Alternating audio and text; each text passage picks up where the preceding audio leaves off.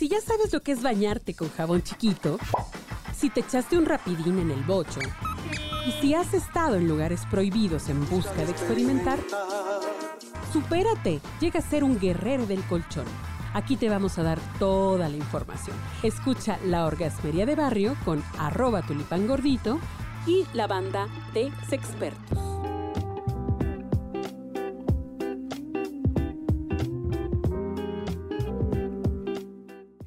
Banda orgasmera, pues estamos aquí con un tema que seguramente le va a llegar a muchísimas personas y es cómo viven su sexualidad las personas con discapacidades.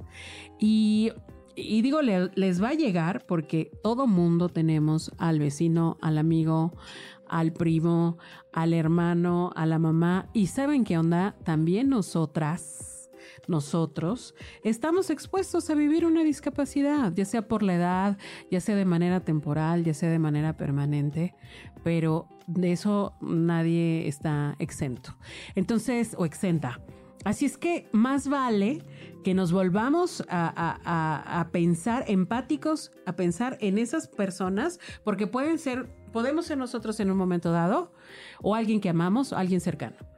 Y también quieren coger, pues cómo Y alguien no. que nos guste, porque sí ha pasado. Y alguien que nos guste, ¿no? Que, o sea, no, no, no, no cualquier. Está con nosotros mi querida Pamela, bienvenida. Hola, hola. Está Maiko, Hola. Maiko querida, y nuestra querida Jane de la Selva, para interrogar a esta, esta mujer hermosa que viene a compartirnos su experiencia. Querida Pamela, ¿cómo viven, cómo la viven las personas con discapacidades? Tú que tienes experiencia en el trato con ellas. En, en general, justo hace poco estábamos platicando ahí en el trabajo, por ejemplo, en, en la parte de la información, y eso me, me pasa muy, muy comúnmente. Ahorita voy a poner el ejemplo de discapacidad auditiva. ¿Mm? ¿no? Sí. Hay una situación de, falta de, información para esas personas porque pues no acceden, ¿no? O sea, no todos usan lengua de señas, eso es cierto. Muchos usan labios o usan otras formas de comunicarse. Sin embargo, en esta como comunicación nos quedamos en lo básico, ¿no? Entonces, por ejemplo, ah, hemos visto casos donde la- la mujer llega a tener cinco hijos, ¿no? Y le preguntamos, ¿no? Porque incluso la, la vemos y es como uno tras otro, tras otro. Y, y nos dicen, no, pues es que ah, mi, mi pareja, ¿no?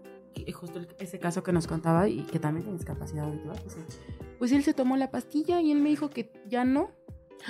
Y yo ahí caí y Ah. dije, es que la pastilla anticonceptiva de hombre no ha llegado a México. Y yo ahí me di cuenta Oh y dije, gosh. a ver, ¿cómo, no? O sea, y ya nos dijo, pues sí. Entonces, desde ahí tú ves una falta de información y no dudo que a lo mejor no, él no esté como manipulando ni nada la situación, él tenga esa información y él haya creído que se tenía que tomar la pastilla él, ¿no? Oh my God. Entonces, o sea, ellos están viviendo su, su sexualidad desde su Plena. entendimiento, Sí, pero ese entendimiento es poco, ¿no? Y a eso yo le he sumado justamente el tema de, de población LGTBI, este, demás, ¿no? Am, y les he preguntado, porque es una parte que tengo que hacer en la información, reconocer cómo se reconoce en parte de la población cisgénero o LGTBI masco, ¿no? Y de repente... te- Esa es otra complejidad. Ajá. Te, Otra- te dicen, no, yo, yo, hombre, ¿no? Y de repente es como, alguna vez me pasó y que yo veía atrás a su pareja, ¿no? Este, un, compañero, Oh. ¿eh? Y él me decía, no, no, yo lo veía, pero yo me tengo que fiar por lo que ellos me dicen, ¿no? Pero yo como psicóloga, viéndolo, identificando, y ya está como, como que me costó trabajo explicarle a lo que me refería también. Y ella me dijo, ah, sí, sí, mi pareja, ¿no? Él. Pero llega, o sea, llegan hasta ese punto nada más de, ah, nada más existe esto, ¿no? Nada más existe a lo mejor la posición del misionero. Nada más existen estos. Entonces, de repente ellos no tienen suficiente información. Él también era una persona con discapacidad auditiva. Personas con discapacidad visual depende mucho si es de nacimiento o adquirida. Porque si es adquirida, como que pues, ya tienen algunas más información. Pero si es de nacimiento, por ejemplo, ah, de repente no, no acceden a todas las posibilidades sensoriales. Como ustedes decían, o sea, la sexualidad está tan cerrada para la normalidad de todos, ¿no? Que incluso, o sea, se quedan ellos igual con lo básico. Un, un braille, o sea, por ejemplo, la pornografía hasta cierto nivel es sana, ¿no? O sea, en realidad de acuerdo también a qué consumes, ¿no?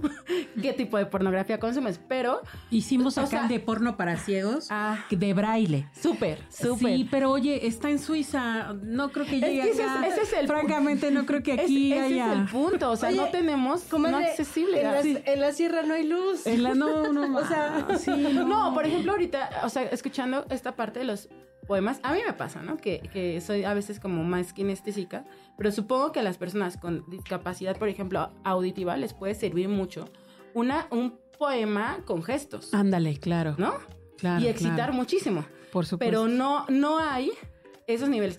También me ha pasado que he identificado a personas con discapacidad intelectual que ya están mayorcitos y que les ha costado y hemos tenido que hablar mucho con mis. O sea, que ya su única fuente de entrar a la sexualidad llega a ser la pornografía del internet y cualquiera, ¿no? O sea, lo que le entiendan poner. Y es su única forma, y es su única forma de acceder a su propio placer, porque ni se les permite. O sea, me, acu- me acuerdo mucho que las mamás les es muy complicado decir, es que cómo ve ella, son cochinadas, ya le he dicho. Y es como, no, señora. Es- esas dos personas que me tocó, uno tenía discapacidad intelectual y el otro psicosocial, igual con epilepsia, pero más como avanzada. Entonces, había situaciones en las que él reaccionaba como muy con muchos enojos cuando no no Cuando no le permitían cuando no le permitían ver Entonces, pornografía entra- o tocarse o así. Ajá, o sea, pero más bien como Sí. esta cuestión de, lo- de los papás a veces es como de, es que es mi hijo, ¿no? Y entonces tiene una situación especial y no ven más allá. Entonces se les explicó, ¿sabes? De, pero su hijo está teniendo necesidades. Y si está haciendo esto porque lo hizo justo en un lugar que no tenía que hacerlo, en un lugar laboral. Mm. Y cuando vimos que la mamá estaba prohibiendo su pleno desarrollo sexual, fue como, a ver señora, tenemos que hablar con usted porque él está accediendo y está acostumbrándose a acceder a su propio placer por otros medios donde no debería, o sea, no debería ser en este lugar.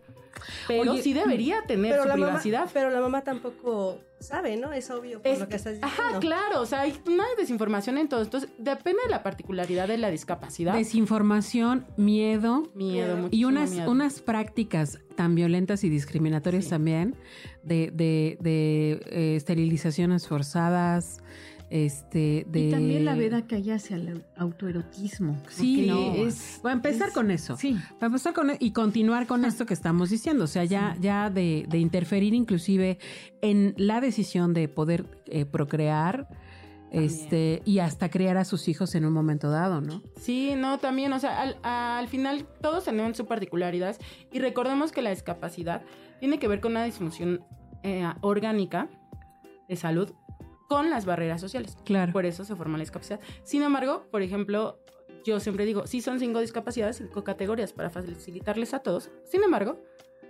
cada una de ellas tiene un montón de particularidades. Hay hipoacústicos de un como solo de individuos lado, Ajá.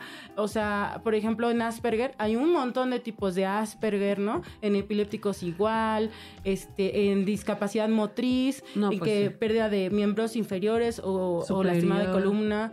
O sea, algunos, por ejemplo, llegan a tener erecciones y ya no llegan a tener eyaculación. Otros ya tienen eyaculación y no tienen erecciones. O sea, depende de dónde está afectado en la vértebra, ¿no? Algunos sí pueden tener todo, pero no pueden tener hijos. O sea, hay como todo un rollo particular en donde de verdad si no sabemos, como que uno los ve y dice, ah, pues incluso así de, ah, pobrecito, ya no va a poder tener hijos. No. Y a lo mejor sí. Y los infantilizamos Sí, también. O, ¿no? sea, hay muchas cosas. Sí. Yo quiero, yo quiero decir algo, desde mi parte médica. Por ejemplo, este, está la genética y la genómica. Yo quiero preguntarle a usted, ¿usted sí está de acuerdo en que los discapacitados tengan hijos? Sí, es un derecho. O sea, sin- No como un derecho, todo eso es un derecho, por supuesto, Sí, como claro. to- todos los seres humanos tenemos, pero hablando desde su parte profesional como psicóloga, como persona que ayuda, persona que está en pro de que, de que no- nos volteemos a verlos con una, con amor, sin tanta rigidez, como algo más, no- más, este, más humano, más personal. Usted, a, a mí me, me llama mucho la atención porque me dedico al área médica, claro. ¿no? Entonces, este, sí hay un tema yo, de yo- genética. yo le sea, pregunto a hay- usted, ¿usted qué opina? Porque yo tengo mi opinión pers- este, Claro. profesional, pero yo, ¿usted qué opina acerca de que, que las personas con discapacidad, seres humanos lindísimos, porque el sufrimiento nos lleva a un crecimiento en todas las áreas de, de nuestra persona, mucho más elevadas cuando no hemos pasado por, por situaciones tan difíciles y tan complejas. Pero yo sí quisiera escuchar, ¿usted qué opina de eso? Mm, yo creo que es un, sí es una decisión muy individual, pero creo, o sea, firmemente porque estoy como en esa posición, ah, que si no tiene la suficiente conciencia e información de lo que es, pero incluso eso lo pienso aunque no tengan discapacidad. Claro. O sea, de repente, Claro. de manera personal, ¿no? O sea, no, no viéndome desde lo profesional, de manera personal, sí siento que deberíamos tener como algún tipo de prohibición hasta que pasemos por, por ciertas fases. Sí, no. O sea, De respecto a la maduración. maduración y conciencia de lo que implica criar y tener, o sea, yo soy muy a favor de criar sin contemplar a lo mejor que sea hijo nat- natural, genéticamente.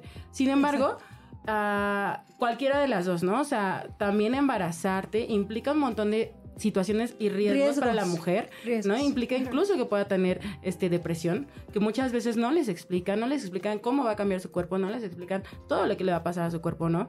Entonces, si tú no estás consciente de todo eso, de repente llegas a tener una crianza desde desde incluso la violencia, ¿no? Desde una manipulación, desde otras cosas, independientemente de lo genético, porque por ejemplo, en mi caso, o sea, si fueron esas generaciones que no sabían, o sea, mi abuela pues tuvo depresión, ¿no? O sea, de parte de mi papá ya había, ya había antecedentes de epilépticos, ¿no? Este, antecedentes de alcoholismo de parte de mis abuelos, o sea, todo eso implica como cuando me diagnosticaron de, ah, sí, seguramente, o sea, De ahí viene, Sí, pero aparte de mi epilepsia, pues te hacen tomografía, te hacen todo para ver de dónde viene y no se encuentra. Entonces me explicaron que era celular. Que la mía sí era una situación que ya se iba a quedar de por vida, ¿no? Y que no era una situación de que, ah, es nada más porque estuvo muy estresada o porque Sí. le dio fiebre. Entonces, Eso quiere decir que usted si tiene un hijo, obviamente heredará. puede, hay, hay una posibilidad, hay una posibilidad y también hay obviamente muchos tratamientos. Si yo quisiera y tomara la plena conciencia, tendría, o sea, yo siempre he dicho, si me aventara, si es porque estoy como más en el no, pero si me aventara, o sea, yo tendría que tener un año antes, dejar la medicina y buscar formas ah, naturales de, de, de guardarlo de la ansiedad, ¿no? De garantizarme todo, toda una situación protocolaria en mi casa para no sufrir alteraciones. Porque cuando tú estás embarazada, hay alteraciones hormonales Cañonas. que afectan directamente a mi epilepsia y a mi trastorno de ansiedad. Para que yo no entre en eso, o sea, tengo que tener mucho cuidado. Es casi imposible o, o es económicamente muy caro. Ese es otro punto. Entonces, ah, sí, en mi caso, por ejemplo, yo sí soy como muy consciente de lo que implicaría tener un hijo, ¿no? Y antes decía mucho que iba a adoptar. Actualmente, incluso, perdón, este, el sueño es algo que yo necesito mucho. Oye, bueno, eh, la Ah. verdad es que, mi querida Jane, seguramente tú tienes esa opinión eh, interesante al respecto de las personas con discapacidades en cuanto a procrear. Pero vayámonos un poquito antes de, de tema de la procreación, ¿no? Es que no terminé, pensé que iba a pasar Sí, algo, pero sí, nada más déjame terminar eso. O sea, yo decía, es que el sueño para mí ahorita es muy importante y de verdad me altera mucho. Y lo he pensado recientemente, aunque adoptara, digo, es que perder el sueño, o sea, no, tal vez no, Es que, tal es vez que- no valga. Es que a mí, o sea, yo me siento un poco confundida Sí, claro. desde el amor. Es que yo le pregunto esto a usted porque usted es psicóloga. Entonces, ¿cuál es la diferencia entre el amor y el egoísmo? Yo lo No, digo no, desde, no, no, lo no, digo desde mi, desde- lo digo desde mi ignorancia, Nos perdón. vamos No, no, nos no, vamos a no, clavar. no, y, se- y y y confunde muchísimo. Ajá, a mí yo- me costó mucho yo, yo trabajo. lo, yo, lo, yo lo digo no por, Sí, no por claro. juzgarla, yo, yo, No, yo- no, no, está sino desde mi ignorancia, desde, desde quiero entenderla, pues, porque usted nos habla de una terapia de amor. Ajá. Sí, o sea, Entonces, por ejemplo, todo- toda esta parte, Ajá. yo lo hablo y hay muchas personas Sí. que me dicen, es que eres egoísta, ¿por qué no quieres tener un hijo? ¿No? O sea, y entonces es como, a ver, no estoy siendo egoísta, estoy siendo plenamente consciente de mi situación, de mis limitaciones, y desde ahí voy a tomar una decisión. Y si incluso mi decisión llega a ser sí, sé que tengo que hacer un montón de situaciones para garantizar tener una buena crianza, para garantizar mi salud, ¿no? Y eso se llama amor. Sin embargo, sí es muy confundido. Es- o es sea, complejo. esta parte de Pero a ver, a narcisismo ver. promovido es como, o sea, ya todos somos narcisistas. Ahí, ahí sí todos les que vamos al psicólogo A somos ver, narcisistas. ahí sí les digo, desde el punto de vista de la orgasmería, poder tener claridad de lo que quieres, a dónde vas, qué decides. eso. Y qué decides, nada tiene de egoísta, ¿eh? Al, con- al contrario. Es que eso era lo que yo quería escuchar. Tiene Ajá. muchísimo de humanidad. Pero O sea, eso es cierto. O sea, a mí me sí. gusta esa pregunta porque sí, es muy cierto. La sociedad Sí. te está tachando de Pero miren- narcisismo. ya ni siquiera lo llaman egoísmo porque incluso el Pero no- egoísmo en no, terapia no ya nos está vayamos, le- no nos Ah, ya. vayamos a otro tema, porque estamos entrando a otro tema. En la- Los centrémonos en, en- en Sí, el cogimiento. regresemos a Eh, coger. Vamos a regresar al tema ¿Quién quiere que, nos, coger? que nos convive. ¿Quién quiere coger? Todos queremos. Todos queremos coger. Todos y todas. Perdóname, Hasta Kenzo. Kenzo, ¿Qué va a pasar con el binomio canino cuando quiera reproducirse? Sí, este No, caso, no él, puede. él ya lo Está castran desde esterilizado. antes del, o sea, desde que cumplen la menor edad, que creo que son los tres meses o cuatro, no me acuerdo cuándo lo castré, inmediatamente se castró, porque no deben de tener ciertas, ciertos comportamientos dominantes para poder ejercer su trabajo. Ok. O sea, eh, sí, todos están absolutamente castrados y es de los primeros pasos. Y somos una unidad todos. Oigan, les prometemos que vamos a tener más episodios con Pamela, si nos permite seguir invitándola, y también con el buen Kenzo, para seguir hablando de este tema. Es fundamental, es importante. Todo el mundo tenemos eh, eh, la posibilidad de, que, de tener una discapacidad permanente o, o- o pasajera, y entonces piénsenle cómo le van a hacer para jalársela. No, ¿Cómo- cómo eso- le van? también eso es otra. ay, ese es otro tema. El sexo tántrico y los orgasmos sensoriales. Yo soy muy orgásmica sensorialmente. Ah. Y no es genital. Y ese es otro tema y que se puede usar mucho en discapacidad. Vamos a Ándale. seguir, Eh, vamos a seguir con ese tema, por favor, pero será en el siguiente episodio. Adiós.